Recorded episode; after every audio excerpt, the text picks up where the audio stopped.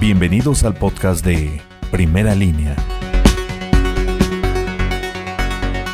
Un joven de 22 años de edad, vecino de la colonia Francisco Sarabia, murió la madrugada de este lunes, luego de impactar la camioneta en que viajaba contra un árbol. El accidente ocurrió sobre Avenida Ejército Mexicano entre las calles 20 Oriente y 9 Norte de la colonia Emiliano Zapata. Arribaron elementos de protección civil y bomberos, sin embargo, no pudieron salvarle la vida. Para primera línea, Gustavo Ortiz. Luego de que hace unos días se diera a conocer la creación de un nuevo hospital en el municipio de Coyomeapan perteneciente a la Sierra Negra, el líder de MASIP, José Luis Luis Leiva Machuca pidió ya no crear más elefantes blancos y mejor atender y priorizar los inmuebles que ya se tienen, ya que mencionó que existen clínicas en la región que no cuentan con suficientes médicos ni insumos o equipo para atender a los pacientes, tampoco con el medicamento básico para atender mínimos problemas de salud, por lo cual dijo que es necesario que se dejen de construir inmuebles y mejor se atiendan los que ya se tienen. Para primera línea, Carolina Espinosa. Con la finalidad de poder retomar sus actividades, la Asociación Gimnasios Unidos Tehuacán crearon una guía de acción ante la pandemia por el COVID-19, debido a que llevan 96 días sin operatividad, situación que les está afectando y existe el riesgo de que por lo menos 12 negocios cierren. Oscar Valderas Martínez, presidente de la asociación, dijo que en la ciudad existen 50 establecimientos del mismo giro, pero solamente 33 están adheridos a esta organización que surgió a raíz de la pandemia. Para primera línea, Juan Ambrosio Jiménez.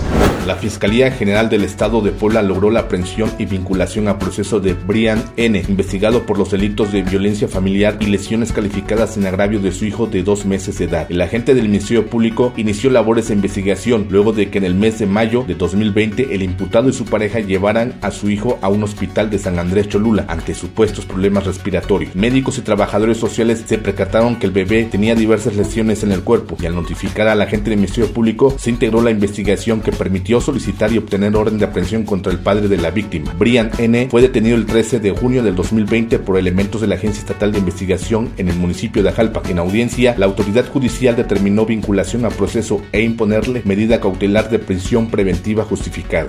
Para primera línea, Vicente Santa María Amayo. Alrededor de 85 empresas dedicadas a la construcción en Tehuacán les surge iniciar labores debido a que no soportan más la crisis económica. Aunado a ello, los restaurantes, maquilas, comercios les encuentran en la misma situación, señaló Gerardo Hernández Moguel, presidente de Canacintra Delegación Tehuacán, quien añadió que el 30% de empresarios adeudan pagos ante el SAT e IMSS. Este porcentaje se presentó solamente durante esta cuarentena, por lo que hacen un llamado al gobierno federal y estatal para que los voltee a ver y apoye. Para primera línea, Ever Vargas.